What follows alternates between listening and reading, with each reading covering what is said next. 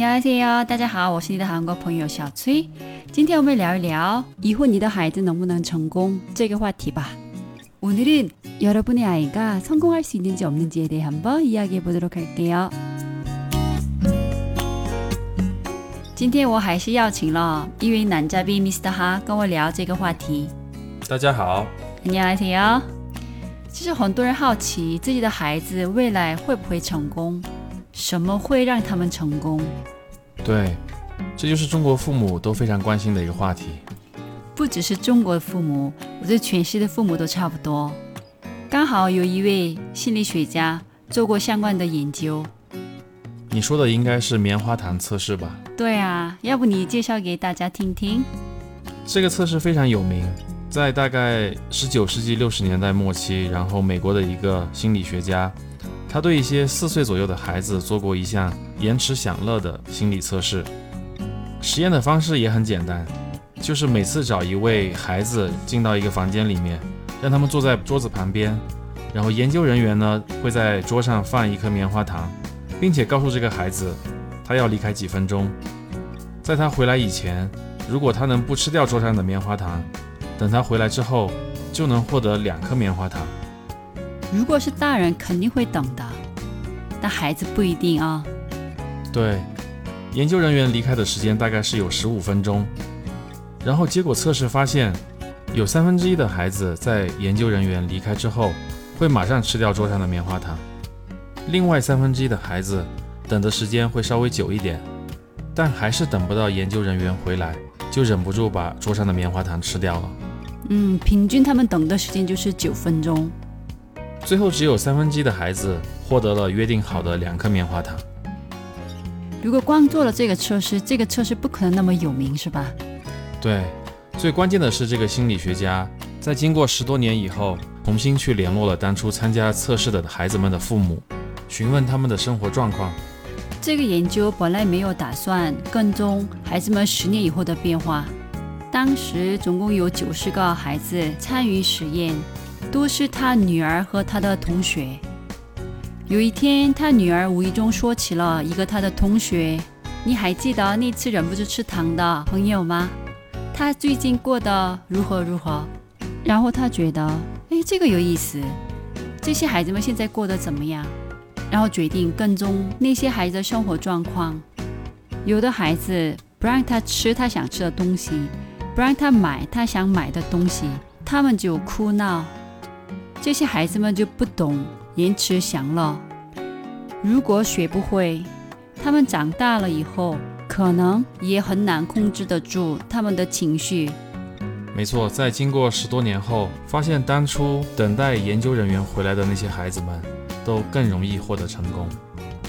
嗯，等待的孩子的高考成绩，美国高考就是 SAT，多得了两百一十分，而且人际关系也更好，犯罪率低，肥胖率低，在社会上成功的概率更高。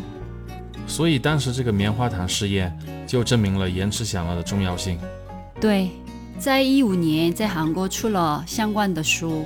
然后当时在韩国很火，特别是在有钱人多的江南这种地方，训练孩子们的延迟享乐能力，成为了一个很热门的趋势。那小崔，我问你一下，如果当时你参加这个实验的话，你会怎么选择呢？我觉得我的这个性格应该是会等的。那你呢？我觉得我也会等的。那为什么我们这些人？在社会上没有获得成功呢，所以我觉得这个实验不准嘛。我也觉得，估计我们只会读书，其他什么都不会吧。嗯，有道理。在中国有一个实名现象，就是在班级里面考试在十名左右的学生更容易获得成功。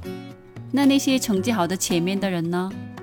他们要不就在学校里面教书，要不就为这些十名左右的人打工。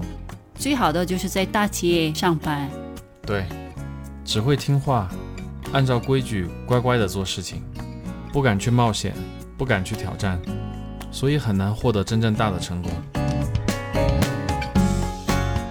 有这些怀疑的人，不只是我们俩，美国纽约大学和 UC Irvine 心理专业研究团队重新做了一次棉花糖实验。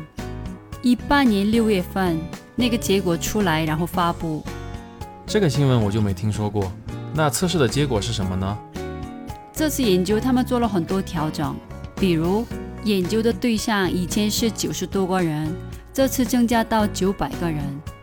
然后以前的话，只有他女儿幼儿园的同学来参加，那个是有钱人上的学校。这次研究的话，人种、民族、父母的教育水平、家里有没有钱，这些因素都考虑了。那延迟享乐和成功到底有没有关系呢？新的研究结果说，四岁的时候的延迟享乐和社会上的成功一点关系都没有。不会吧？那他们的成功到底和什么有关系呢？主要是跟家庭背景有关系，一方面是经济上的，一方面是精神上的，主要是跟父母的经济条件有关系的意思。说白了就是看父母有没有钱嘛。就是啊，这个社会就是这么现实。就是。确实，有钱人家的孩子比别人能够获得更多的资源，比如教育资源、人脉资源。而且有钱人家的孩子的话是允许犯错的。还有父母给孩子钱到成功为止的话，哪个孩子会失败呢？失败的概率都低，就像穷的孩子成功的概率低一样。我现在终于知道我们还没有成功的原因了，就是我的爸爸不是王健林。也是，其实你也有可能获得成功的，这个只是概率，只是比富二代低多了。有一位学贫困经济学的美国哈佛大学教授研究的结果说，忍耐、延迟享乐不是通过努力或者训练的结果，而是家庭经济条件的结果。意思是，贫困家庭的人耐心比较差一点。我觉得哈佛大学的这个研究也有道理。如果我天天都可以吃棉花糖，那我可以等啊，没问题。但我如果从来没吃过棉花糖，或者是很少吃到棉花糖，那这个时候我肯定等不了啊，因为我明天不一定能吃到棉花糖。